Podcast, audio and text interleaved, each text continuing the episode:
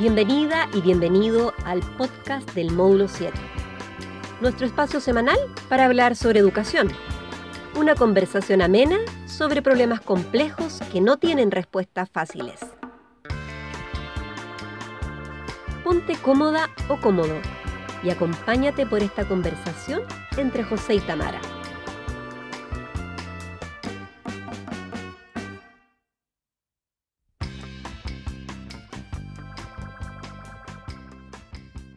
Hola, hola a todas y todos, directores directoras participantes del módulo 7. Em, bienvenidos a esta cápsula, tercer intento de hacer nuestra cápsula 2, nuestro segundo capítulo del podcast, eh, donde queremos ir revisando y, nutriendo un poco las cosas que, que vemos en los sincrónicos. Aquí José Améstica, como siempre, relator del curso, y conmigo la Tamara Reyes. Tamara, aprovecha de saludar. Hola. Hola a todos y todas. Em, como dice el José, este es el tercer intento de grabar este podcast porque los dos anteriores se perdieron en el ciberespacio. Así que em, intentando mantener el espíritu inicial, que a veces haciendo todo lo posible. Y pucha, tratando de no perder las reflexiones que habíamos puesto en los dos primeros intentos, que eran bastante buenas, debo decir, como eh, muy humilde, ¿ah? Pero habían quedado buenos esos podcasts, José. Entonces... No importa, vamos a recuperar todo. Aquí vamos, aquí vamos aquí vamos, haciendo el tercer intento. un poquito eh, contarles que, bueno, este, este espacio de audio sucede a nuestro último encuentro sincrónico que tuvimos el sábado pasado, donde cerramos eh, abriendo, valga la, valga la contradicción, cerramos abriendo un tema particularmente importante y complejo que tiene que ver con la participación, ¿sí? con que si queremos en el fondo construir inclusión educativa, construir convivencia, necesitamos eh, abrirnos a las posibilidades de participación y eso también nos invita a reflexionar acerca de cómo entendemos esto. Así que queremos revisar un poco eh, eso con ustedes, esperando que sea un, buen espacio. Y para eso, partirles preguntando, o partir preguntándonos nosotros, ¿qué es lo que entendemos por participación? Eh, al cerrar la sesión sincrónica nos dimos cuenta de que había distintas maneras de, de proveerla, de promoverla, y que a veces podía resultar un poco engañosa, ¿no es cierto? Pusimos Vimos ejemplos, por ejemplo, de cómo eh, a veces uno hace participar a los estudiantes, eh, no sé, en actos o en ceremonias, donde finalmente las finalidades eh, las ponen los adultos. Los objetivos de esos espacios los ponen los adultos, no los ponen los estudiantes. Y que pensar en esa participación es muy distinto a abrirse a la posibilidad de que los mismos estudiantes e incluso las familias propongan espacios, los construyan, los faciliten y en el fondo la escuela ahí se vaya abriendo a otro tipo de iniciativas. Y esto nos lleva a un dilema súper importante porque la pregunta que hay de fondo, lo que, lo que se nos abre aquí como, como dilema es preguntarnos qué entendemos por participación. ¿Es la participación un medio para conseguir otras cosas o es la participación un fin en sí mismo? Así que, Tamara, te cedo la palabra. ¿Qué, qué opinas tú de ese, de ese dilema? Yo siento, José, que esto es como los dilemas cuando hablábamos de inclusión y diversidad, ¿cierto? Y que nos remiten al final a los propósitos. Yo creo que mm, hemos pensado y, eh, tradicionalmente, eh, no solo en los espacios educativos, sino que en general, que la participación es algo que nos permite otra cosa, ¿cierto? Eh, o es una estrategia, es una herramienta, es una forma. Y por lo tanto lo que ocurre cuando tenemos esa concepción es que usamos la participación, ¿ya? En un fin último, bien utilitario. En cambio, cuando pensamos en la participación como un fin, que es donde la idea que más me hace sentido a mí, y para eso tengo que mm, remitirme a donde lo planteamos eh, inicialmente, fue una conversación que tuvimos hace varios años cuando estábamos formándonos en la universidad, una gran profesora que teníamos, ella planteó este primer dilema. Y ahí nos dimos cuenta que la mayoría de los que estábamos ahí, que en general era esto, la participación era un medio para lograr otras cosas. Y em, ella hizo una reflexión muy interesante donde incorporó la dimensión del derecho, que es a la que me quiero referir ahora. Yo creo que cuando incorporamos a la, a la idea de participación la noción de derecho, que está declarada en innumerables eh, textos, la Declaración de los Derechos Humanos, em, la Carta Constitucional, em, los derechos del niño, etcétera, cuando ponemos este, esta dimensión del derecho es donde la participación se abre como un fin. en sí mismo, ¿ya? Y por lo tanto, lo que tenemos que hacer son otras estrategias y otras herramientas para que la participación sea efectiva. Eh, y cuando pensamos también entonces en la participación como un fin, José, creo que es donde también podemos incorporar la, la noción de aprendizaje. Eh, y por lo tanto, de, podemos empezar a, a, pensar que la participación es algo que se puede enseñar, que se puede educar, que se puede promover, y por lo tanto se puede planificar, se puede intencionar, se puede monitorear y se puede evaluar. No sé si te hace algo de sentido o si respondo en algo tu pregunta sobre los medios y los fines. Sí, sí, absolutamente, porque precisamente eh, la pregunta con la que nos debiéramos quedar es para qué queremos promover aquella participación. Está de moda hablar de participación y, y, todo el mundo hoy día quiere hacerlo. Quien se niegue aquello eh, habla de algo que es súper poco deseable en el ámbito educativo, ¿no? No querer ser participativo o no querer a, a abrir la escuela a, a instancias más democráticas es súper impopular, pero la pregunta que está de fondo es, ¿qué se quiere construir con eso? Si nosotros vamos a abrir en el fondo la, las, las posibilidades de participar eh, porque lo pide un decreto o porque lo pide una ley, de alguna manera estamos obedeciendo a un interés que es externo. Pero a la vez, eh, ¿cuáles son las posibilidades de construir cultura eh, de participación dentro de la escuela? Y eso creo que también nos invita a mirar algo que eh, conversamos en, la, en, las dos, en las dos primeras tomas de este podcast, que consiste en que las escuelas siempre participaron siempre hubo instancias de participación. Lo que pasa es que esos espacios de participación no estaban planificados. Estamos hablando, por ejemplo, de, mm, el cotilleo de pasillo, el kawin, al que le llamamos nosotros, eh, o bien de los comentarios que, que, a veces no son intencionados, pero que de alguna manera surgen, siempre estuvieron, estuvieron en los pasillos después de la reunión de apoderados, estuvieron después de que los estudiantes salen de su último curso y se van, y ahí hay un pronunciamiento. Lo que pasa es que ese pronunciamiento no era considerado. Entonces, ¿cómo van a cambiar las cosas ahora que la escuela quiere ser participativa? ¿No? Y ahí hemos escuchado experiencias, yo creo que tú te podrás acordar de incluso de, profesores o directores que dicen, pucha, yo abrí un espacio de participación porque los estudiantes lo pidieron y resulta que cuando llegó el momento de opinar, nadie quiso opinar. Entonces, algo está pasando que ahora que la participación es efectivamente valorada como un fin en sí mismo, de alguna manera no ocurre, no fluye. ¿no? Entonces yo creo que también es cómo nos explicamos eso y no me imagino otra manera que pensar que la participación tampoco es una técnica, sino que es un proceso, es algo que se va ganando y va avanzando para, para poder involucrando a distintas voces. Me hace mucho sentido lo que decís porque me quedo con esa reflexión con la que cerramos eh, la, la, primera sesión sobre los problemas técnicos y los problemas adaptativos. Mm. Yo creo que lo que ocurre mucho con la participación es que la participación es un desafío adaptativo, no es un problema técnico. Mm. Entonces, no subsanamos el desafío de la educación cuando decimos vamos a hacer una asamblea semanal eh, con el centro de alumnos. Ahí hay una respuesta que es técnica. Eh, cuando en realidad el foco y la pregunta es, un, eh, es más bien del orden de la adaptación y por lo tanto esto que mencionábamos, requiere un proceso, requiere un tiempo, requiere conversar sobre lo que entendemos por participación y tomar acuerdos, si no la pregunta por la, por la falta de participación o cómo logramos más participación va a aumentar o se va a sostener en el tiempo. Además de que va a generar la sensación de que hemos hecho cosas y no han impactado, y eso en general para las comunidades educativas y para todos en la vida genera como alta frustración. Entonces, sentir que hacemos cosas y que eso no tiene impacto, además. Yo mm. quisiera como incorporar también otro elemento que habíamos mencionado, José, en algún momento, y era este ejemplo, además de, eh, y que lo vinculo con esto que tú preguntabas, como para qué la participación o, o, qué promovemos cuando participamos. Y es que yo creo que hay una especie de ilusión o un supuesto yo diría más bien un supuesto que, hemos, que tenemos y que hemos construido eh, para la participación que guarda relación con que la participación es un aporte. ¿Ya? Entonces empezamos a dotar a la participación de un contenido que es eh, como del orden de lo positivo. Eh, es que lo que, tiene, lo que tú dices tiene que aportar, tiene que sumar, tiene que apoyar.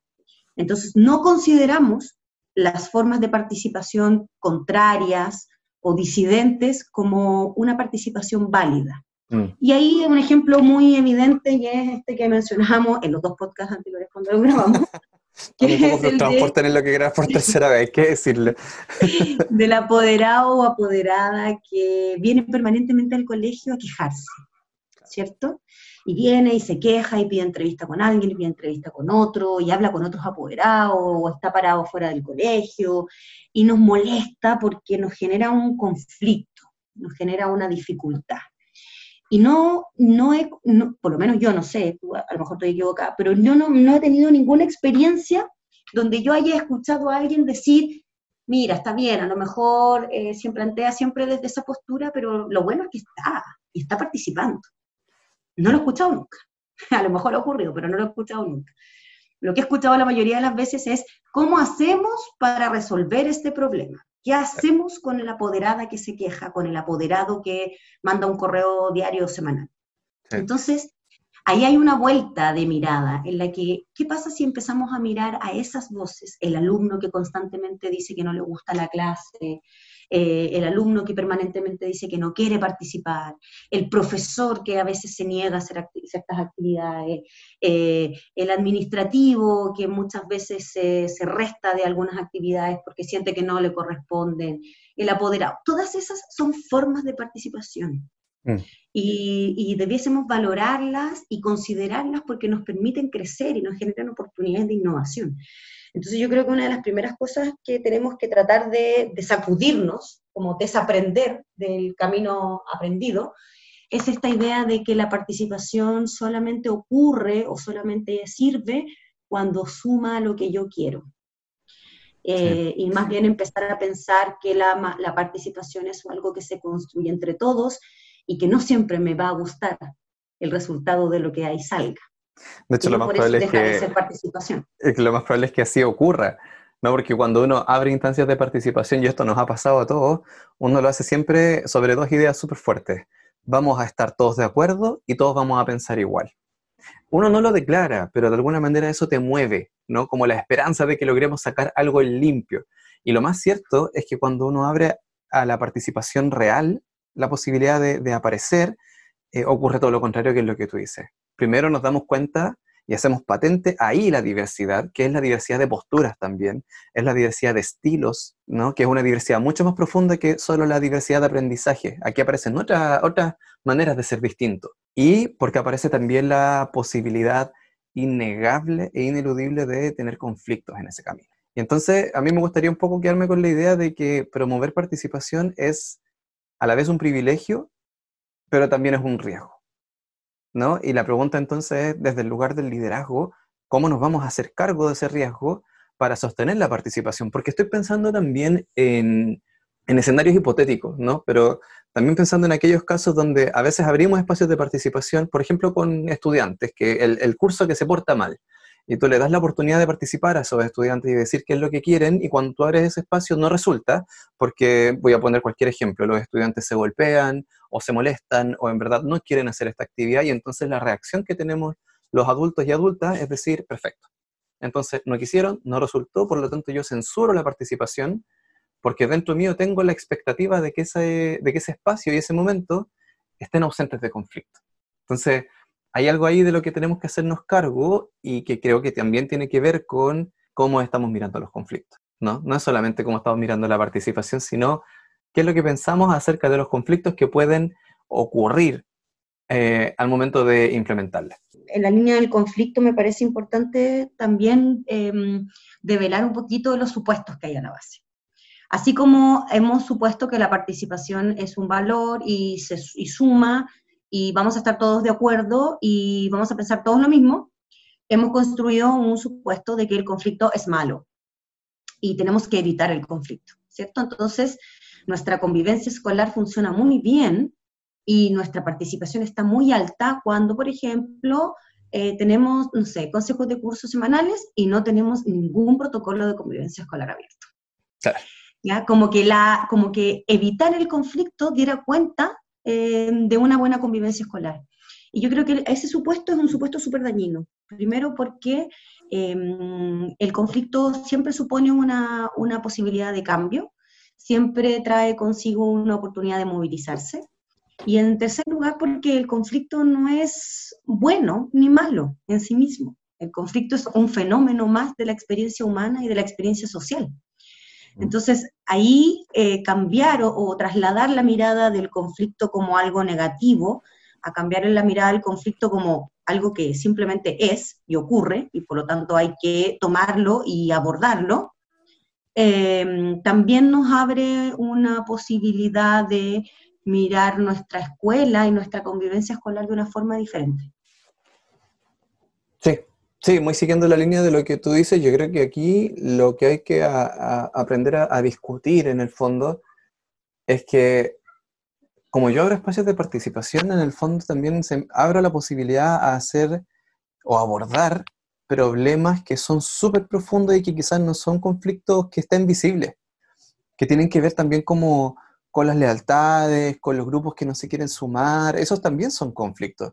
El conflicto no está reducido solamente al estudiante A que molesta al estudiante B o, a dos personas que se llevan mal, ¿no? Esos son conflictos, o sea, problemas que están más patentes, pero el conflicto en sí mismo tiene que ver con el descontento con el lugar en el que estoy trabajando, con eh, un desencuentro entre mis valores personales y los valores de la escuela, y esas posibilidades reales se abren cuando efectivamente la participación se hace posible. Lo que pasa es que es un camino súper agridulce, siento yo, porque no es algo que va a salir rápido, ni es algo que va a resultar fácil.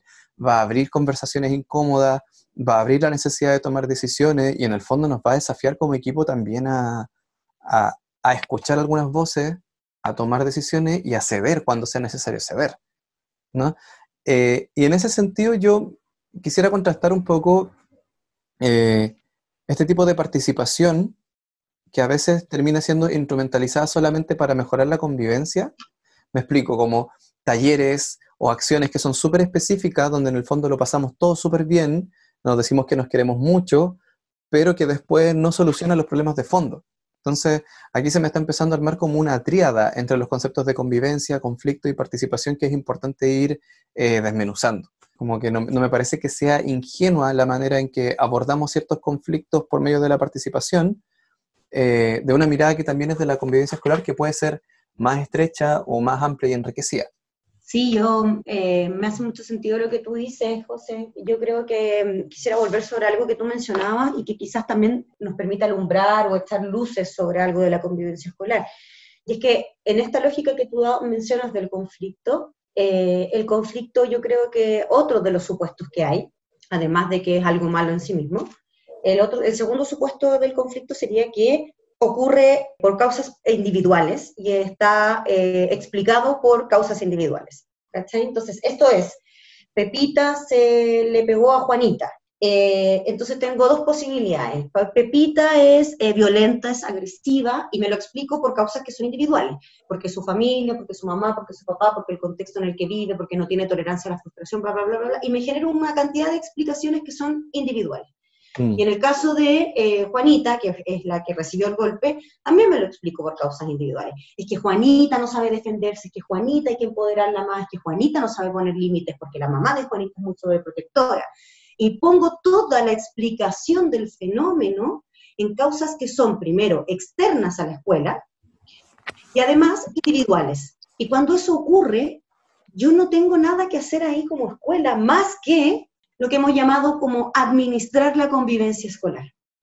Entonces, ¿qué hago yo? Yo doy cuenta, doy cuenta de que detecté la situación, abro un protocolo porque tengo que poder eh, mostrar que se tomó algo y se derivó a una niña, a un profesional externo para el manejo de la frustración y se trató de que Juanita reforzara su nivel, su capacidad de poner límite, pero la escuela pareciera que no tiene nada que decir ahí porque esto eh, viene de afuera, ¿ya?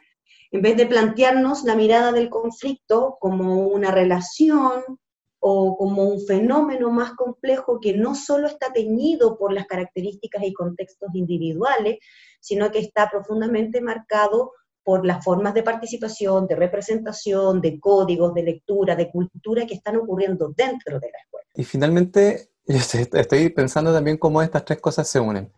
Porque si reducimos las miradas del conflicto a características personales de los estudiantes, y esa es la única lectura que tenemos, lo que ocurre en consecuencia es que las formas de gestionar esa, de administrar, como tú decías, esa convivencia, es la aplicación del protocolo, es la derivación y todo eso suele incurrir en una muy escasa participación de los estudiantes. Porque finalmente el estudiante al que tú le aplicas al protocolo no tiene la oportunidad de pronunciarse, solo tiene que dar su versión de los hechos.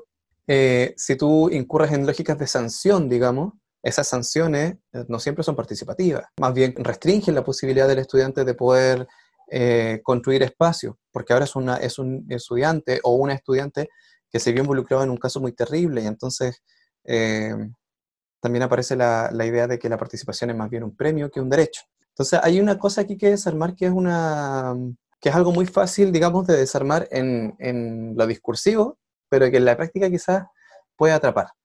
A mí me gustaría, en razón de eso, invitar a que podamos redondear esta conversación de la misma manera que lo hicimos la primera, que es pensando en algunas frases que puedan resultar clave para poder entender lo que conversamos hoy día. Es lo que ya denominamos en, en el primer capítulo las frases para el bronce. Y entonces la pregunta es, ¿qué frases para el bronce se nos empiezan a ocurrir en razón de lo que hemos conversado? No sé si tienes alguna, Tamara, para empezar. Sí, yo partiría como por el inicio, aunque es redundante, y volviendo al tema de la participación, y yo acuñaría entonces la frase al bronce de que la participación es un fin y no es un medio. Así de cortito, concisa. Sí, sí, estamos tratando de aprender a ser sintéticos. yo me quedaría con la idea de que no soy yo el que proveo participación, es la gente la que participa, y sin ellos no hay participación. Yo continuaría diciendo que mm, existen formas de participación veladas que no estoy mirando probablemente, que no he validado como formas de participación eh, y que por lo tanto como no considero no puedo eh. Y también agregaría, para, para terminar la última frase del bronce sobre participación, esto que tú decías como la participación no significa que pensemos todos igual y no significa que vayamos a estar de acuerdo. Sí, es una oportunidad y es un riesgo al mismo tiempo. Pero es un riesgo también que hace crecer, eh, ¿no? Yo creo que también hay como ese riesgo de que haya conflicto es lo que finalmente va, va a permitir que aprendamos y que, que, aprendamos a lidiar con esas diferencias, que aprendamos a incluir las perspectivas el uno del otro y, y de alguna manera, a medida que lo vamos sosteniendo, que yo creo que también es el otro desafío, esa participación se va a transformar en un ejercicio de convivencia en sí mismo. Y no va a requerir objetivos específicos, sino que se va a abrir y, solito va a ir soltando posibilidades de, de, convivir, de intercambiar miradas y de construir propuestas juntos. En relación a conflicto, frases para el bronce podría ser como el conflicto no es malo o negativo en sí mismo, es una experiencia y un fenómeno de la vida social. Sí, yo creo que complementaría pensando en en que donde hay un conflicto hay una necesidad que atender. No es el problema entre dos personas, es una necesidad que es más profunda y que puede abrir posibilidades de acción.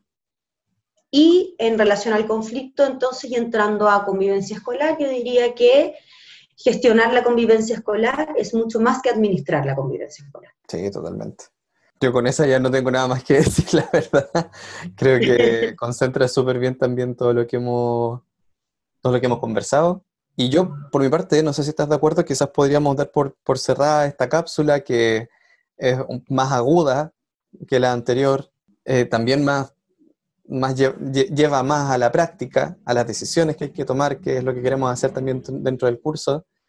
Y desde ese punto de vista, esperar que la discusión que estamos teniendo aquí, al igual que la anterior, pueda nutrir las actividades que ustedes realizan luego de en la semana y los encuentros que tengamos el viernes y sábado en nuestros encuentros sincrónicos. Sí, José, de acuerdo, me parece que mm, eh, divagamos menos esta ocasión que la primera vez, y eso también se agradece, porque era la primera vez, y que estábamos como eh, aprendiendo a hacer esto también. También me comparto que en este caso los conceptos han sido tomados y puestos en juego con cosas mucho más concretas que estamos viendo también en nuestras escuelas como experiencia y con la invitación simplemente a que puedan seguir profundizando tanto en esto como en sus reflexiones, como en las lecturas y por supuesto que en las clases eh, sincrónicas que tenemos. De todas maneras, esperamos como siempre que esta cápsula conceptual haya sido agradable, amena, que ojalá la hayan podido realizar sin estar sentados frente al computador. Y nada, pues lo seguiremos encontrando en las semanas que nos quedan para seguir aportando los contenidos del, módulo que, que aún tenemos por ver. Bueno, desde ya agradecerle siempre su tiempo, sabemos que escasea en este contexto y que es un desafío para todos estar conectados. Eh, me despido también, José. Como siempre, un placer conversar contigo. Siempre, siempre. Lo estamos pasando súper bien además con esto, así que...